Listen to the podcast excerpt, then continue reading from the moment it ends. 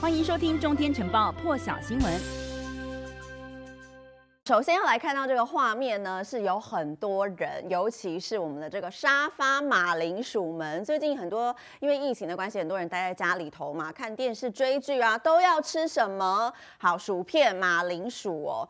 但是现在在英国呢，却传出有这个薯片短缺的危机，因为英国在经历了货运人力严重缺乏，现在又面临了缺油危机的惨况之后呢，传出洋芋片也短缺了。可以看到呢，在这个大卖场里头哦，货架上呢，哎，其他货都满满的，只有卖洋芋片的这个区域呢，几乎是被抢购一空了。原来呢，是有一间这个洋芋片的大厂哦，先前因为进行了 IT 系统的升级，导致部分产品供应中断，这样的状况可能要持续好几个礼拜了。那么这也是英国继劳动力短缺造成了物流供应链危机之后，还有速食店、奶昔缺货、烤鸡店关门之后呢，再一次的出现了美食危机。英国人呢，恐怕要暂时忍受一下嘴馋的痛苦了，恐怕要自己买点东西。回家做了。好，接着来关注到今天的全球现场重点哦，来看到的是美国，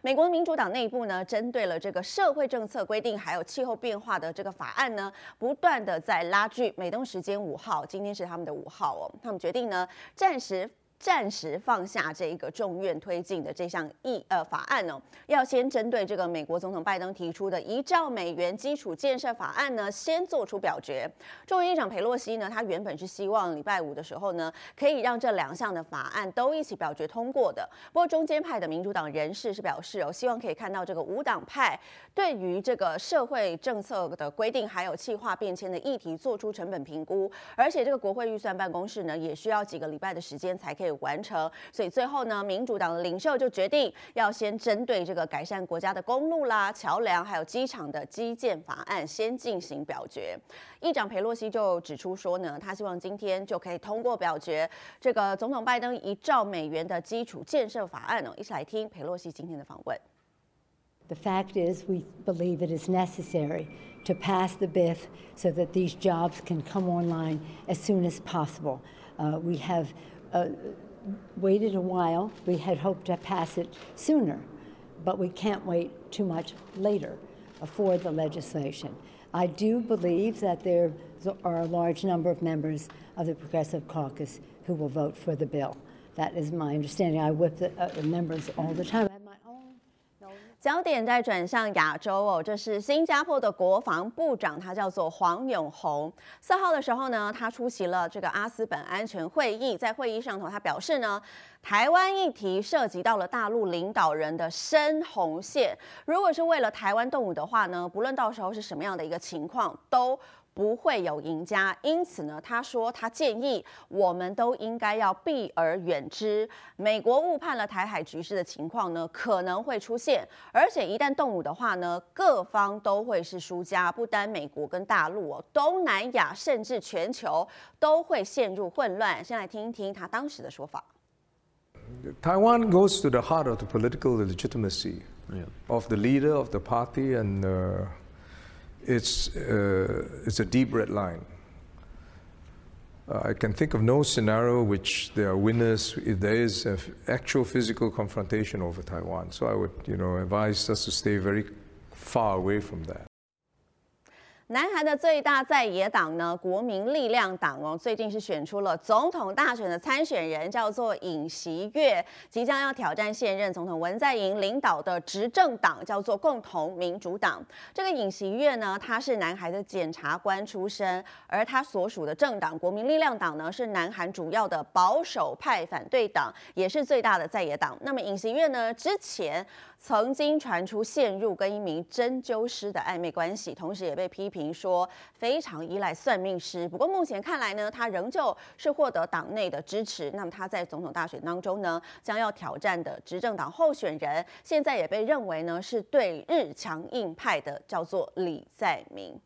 讲到日本，就要来关注到日本哦，因为日本政府昨天是宣布呢，从这个月的八号开始，将要开放部分的外国人入境了。不过对象哦是短期的商务客、留学生，还有技能实习生。而对于呢已经接种疫苗的商务客，在入境之后的隔离期间呢，也是有条件的，从十天缩短为三天，而且不限国家或是地区。根据日本 NHK 的报道呢，他们的官房副长官木原成二是表示，开放入境的条件呢是这个引进外国人的企业还有大学，但是他们必须要负起行动管理的责任。另外，已经接种疫苗的商务客呢，他们的这个入境隔离期间是从十天缩短到三天了。不过条件呢也是要由这个负责的企业来管理行动，所以第四天开始呢，他们就可以外出或是搭乘大众交通运输工具了。而至于外国留学生跟这个技能实习生，他们算是长期的居留者，隔离期间呢，原则上是十四天。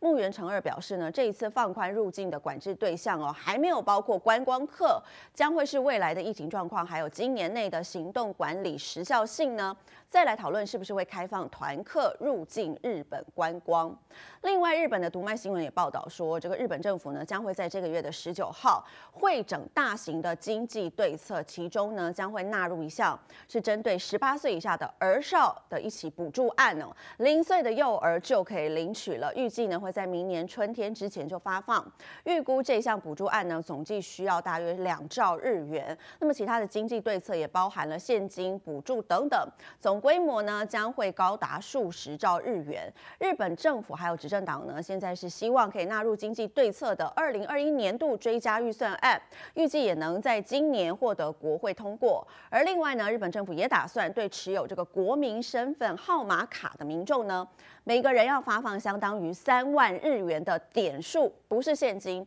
因为有报道指出呢，前首相安倍晋三在他的执政时期哦，为了因应这个疫情冲击呢，所以是在去年四月。发放给全民，全民普普发呢十万元的日币现金，结果呢这笔钱呢多半都被存起来了，对刺激消费的效果有限。所以现在呢决定是发放点数的话，对持有这个国民身份号码卡的人呢，将可以推动这个卡片的普及啦，也可以刺激消费，另外也可以推动政府数位化。那么这项政策的预算呢，大约是三兆日元，也会纳入经济对策。更多精彩国际大师，请上中天 YT 收看完整版，也别忘了订阅、按赞、加分享哦。